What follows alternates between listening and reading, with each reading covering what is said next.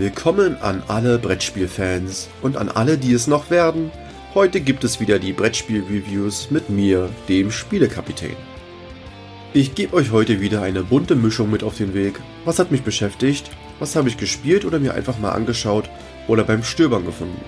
Bevor es losgeht, ganz kurz zum Thema, was hat mich beschäftigt? Wo hört man eigentlich am besten so einen Podcast? Also viele sitzen im Auto und hören auf dem Weg zur oder von der Arbeit ja mal rein. Aber wie ist es bei so einem Brettspieltalk? Ist man da eher entspannter und sitzt auf der Couch? Oder hört man sowas beim Kochen?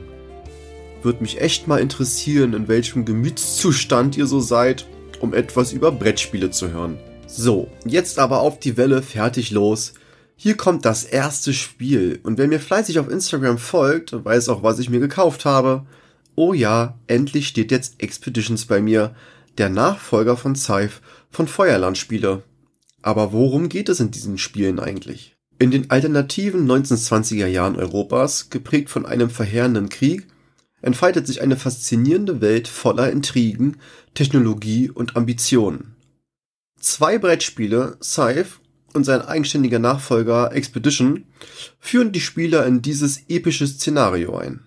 In Scythe herrscht die Fabrik über das Land, doch als der Herrscher unerwartet stirbt, beginnt die Fraktion einen Kampf um Macht und Ressourcen. Mit hochentwickelten Mechs und Technologien müssen die Spieler ihre Nationen aufbauen, Territorien kontrollieren und ihre Ziele verfolgen.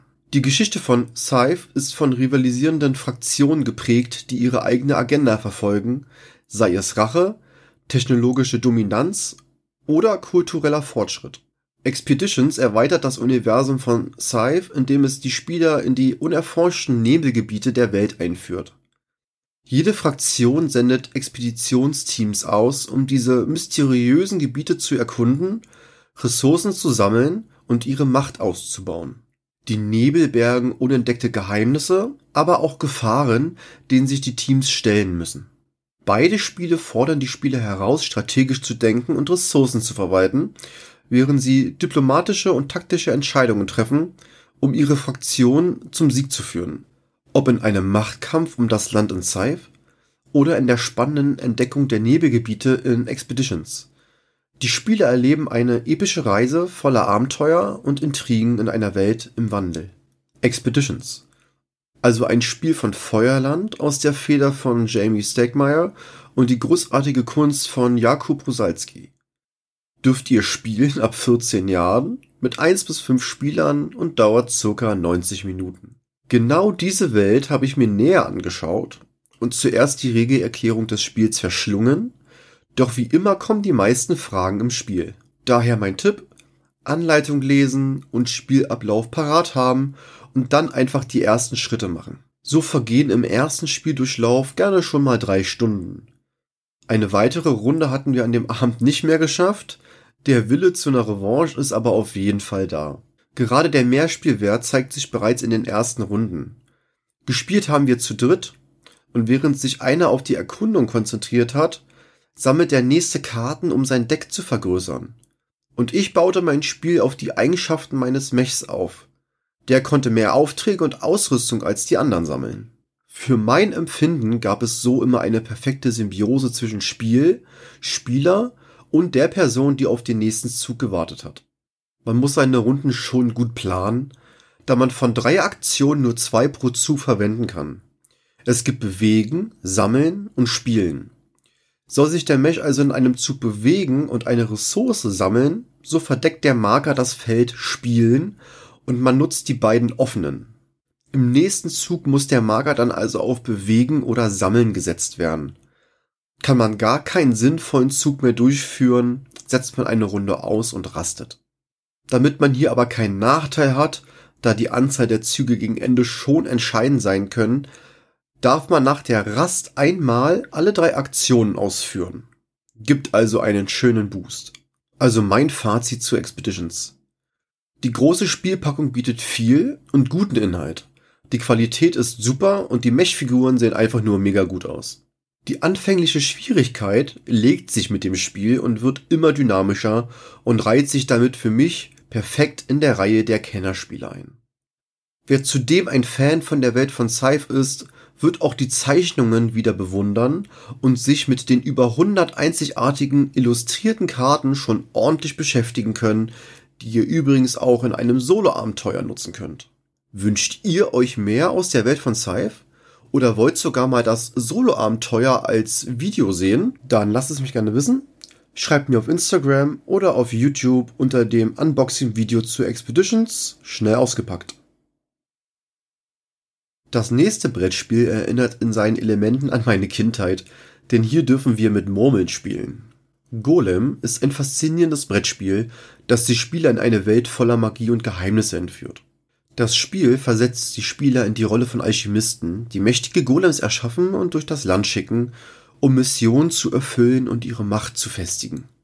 Das Spiel von Cranio Creations könnt ihr ab 1 bis 4 Spieler spielen, ist ab 13 Jahren und dauert ca. 120 Minuten. Die Autoren sind Flaminia Brasini, Virginio Gigli und Simone Luciani. Ich lese euch mal die Spielbeschreibung vor, die bringt einen, glaube ich, gut in die Stimmung des Spiels. Zitat aus Golem. Prag, 1584. Auf dem dunklen Dachboden der Synagoge geht Rabbi Lö nervös umher. Stapel von Büchern auf dem Schreibtisch, Gold, das im Kessel schmilzt und eine Masse aus Ton, die zu einem Menschen geformt wurde.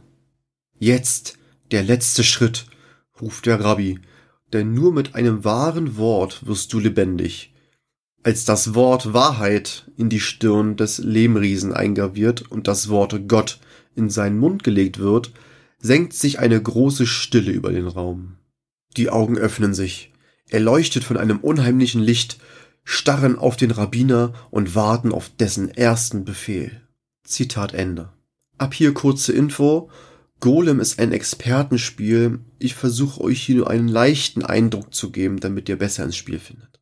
Das Spiel ist in verschiedene Phasen aufgeteilt wobei in der ersten direkt die Murmeln über eine Mechanik zufällig verteilt werden. So rollen diese über eine kleine Rampe durch Löcher und teilen sich dann in fünf Bahnen auf. Zudem spielen auch die Farben der Murmeln eine Rolle und die Anzahl auf der jeweiligen Bahn. Dann werden die Golems und der Rabbi bewegt. Der Rabbi ist eine kleine Figur und wird via Worker Placement Mechanik auf den Aktionsplan gesetzt und löst verschiedene Aktionen aus. Vor uns auf unserem Spielertableau gibt es dann drei Bereiche für Wissen, Gold und natürlich den Golem. Hier werden Upgrades gemacht, Karten abgelegt, es gibt Boni und die Golem-Produktion wird hier gesteuert. Alles in allem also ein spannender Aufbaumechanismus, mit dem man sich ständig beschäftigen muss. Auf dem Spielbrett selbst bewegen sich die Gehilfen und die Golems und lösen Aktionen aus. Doch aufgepasst, ist ein Golem nicht unter eurer Kontrolle, und ist mehrere Felder vor dem Gehilfen, so kostet das Wissen oder Worst Case sogar Siegpunkte. Seid also ein guter Rabbi und haltet euren Golem immer unter Kontrolle. Im oberen Bereich des Spielbretts liegen Charakterkarten aus, auf dem es für bestimmte Murmelkombinationen auch Vorteile gibt. Daneben liegen Bücherkarten, die man sich bei Erwerb dann auch unter sein Spieltableau schieben kann. Zum Ende der Partie werden mit Hilfe der Siegpunktkarte die Siegpunkte gezählt und wer die meisten hat, gewinnt natürlich. Das Spiel bietet eine Vielzahl von Missionen und Abenteuern, bei denen die Spieler Ressourcen sammeln, Artefakte finden und Herausforderungen meistern müssen. Ressourcenmanagement ist entscheidend, da die Spieler klug mit Elementen, Energie und Artefakten umgehen müssen, um erfolgreich zu sein. Interaktion und Wettbewerb stehen im Mittelpunkt des Spiels und sind entscheidend, um den mächtigsten Golem zu erschaffen und die Spielziele zu erreichen. Mein Fazit? Golem bietet eine fesselnde Mischung aus Abenteuer, Strategie und Wettbewerb. Mit jedem Spielzug entfaltet sich eine neue Welt voller Möglichkeiten und Herausforderungen. Doch der Spielstart selbst ist keine der Stärken des Spiels. Was auch zu bedenken ist, das Spiel nimmt sehr viel Platz ein, stellt also schon mal einen zweiten Tisch parat. Der Mehrspielwert ist bei diesem Expertenspiel aber lobenswert. Es entstehen immer wieder andere Spielsituationen, gerade durch die Murmeln und die Rabbi-Aktionen, die einen zwingen, auch mal seine Strategie anzupassen und zu überdenken. Auch thematisch lädt das Titelbild des Spiels sehr zum Inhalt ein. Es gibt nicht viele Spiele, die dieses Genre aufnehmen und ihre potenziellen Käufer dazu animieren, es zu kaufen. Ganz im Sinne, wo Golem draufsteht, ist auch Golem drin. Ja, Jetzt kommen wir zum letzten Spiel für heute, das allein schon wegen seines Themas auf den Tisch landen musste. Denn wir stellen eine Wikingermannschaft zusammen und machen ein Vermögen mit der Erkundung unbekannter Länder. Knar ist ein Spiel aus dem Jungverlag MM Spiele, wird mit zwei bis vier Spielern gespielt und dauert circa 30 Minuten. Okay, erzähl mir mehr. Kein Problem. Tauche ein in die Welt des Handels, der Entdeckungen und der strategischen Entscheidungen mit dem aufregenden Brettspiel Knar. In diesem spannenden Spiel begeben sich die Spieler auf die Reise über die gefährlichen Gewässer des Nordatlantiks, um Handel zu treiben, Schätze zu entdecken und ihre Siedlungen zu erweitern. Knar entführt die Spieler in die Zeit der Wikinger, als mutige Seefahrer die Meere durchkreuzten, um neue Länder zu entdecken und Reichtümer zu erlangen. Als Anführer ihrer eigenen Wikingergruppen segeln die Spieler mit ihren Knarren über das raue Wasser auf der Suche nach neuen Handelsrouten und Siedlungsgebieten. Das Spiel bietet eine Vielzahl von strategischen Entscheidungen. Spieler müssen ihre Ressourcen klug verwalten, um ihre Schiffe zu verbessern, Handelsgüter zu erwerben und ihre Siedlungen zu erweitern. Dabei müssen sie auch die Gefahren der See im Auge behalten, von Stürmen bis zu Piratenüberfällen. Eine besondere Herausforderung von Knarr ist die Interaktion mit den anderen Spielern. Durch den Handel und den Wettbewerb um die besten Handelsrouten entsteht eine dynamische und spannende Spielumgebung, in der jeder Zug eine neue Wendung bringen kann. Der Spielaufbau ist recht simpel. Zu Beginn erhält jeder Spieler ein Board in seiner Farbe und zwei unterschiedliche Personenkarten vom Personenstapel, die offen ausgelegt werden. Dann werden weitere Karten unterhalb an das Spielbrett gelegt an jede farbliche Markierung eine. Zum Schluss erhält noch jeder drei Karten auf die Hand, die restlichen Marker werden auf das Spielbrett gelegt und oberhalb des Spielbretts liegen die Erkundungskarten. Halten wir es kurz, ich werde das Spiel bestimmt auch so nochmal in einem meiner Videos vorstellen, aber hier mein Fazit zu Knarr. Knarr bietet eine fesselnde Mischung aus Abenteuer, Handel und Strategie, die euch auch auf mehrere Runden einlädt. Das Spiel ist schnell aufgebaut und schnell zu verstehen und bietet durch Alternativen auch einen Wiederspielwert. Das Material ist maritim angehaucht, ist mit Runen verziert, also so wie es für ein Wikinger-Spiel sein sollte. Auch die Personenkarten sind sehr schön gestaltet. Auch preislich fällt das Spiel in eine gute Gunst. So erhält man es aktuell für ca. 25 Euro, was ich sehr fair finde. Ja, was haltet ihr von den heutigen Spielen? War da wieder was für euch dabei? Oder soll ich mir mal eines eurer Lieblingsspiele vornehmen? Schickt mir doch gerne ein Feedback und Spielewünsche zu. Ich freue mich. Und damit verbleibe ich auch. Danke fürs Zuhören. Danke an alle tollen Menschen da draußen, die sich Zeit für mich nehmen. Euer Spielekapitän.